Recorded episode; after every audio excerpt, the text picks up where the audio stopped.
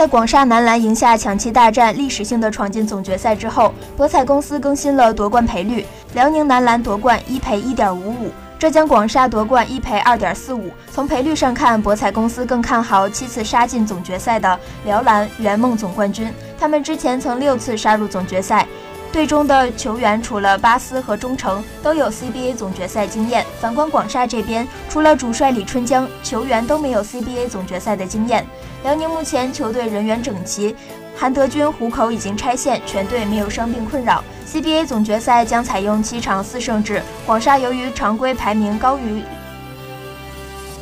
CBA 总决赛将采用七场四胜制，广厦由于常规赛排名高于辽宁队，因此他们将多出一个主场优势。四月十五号，两队的第一场比赛就要在浙江广厦的主场进行。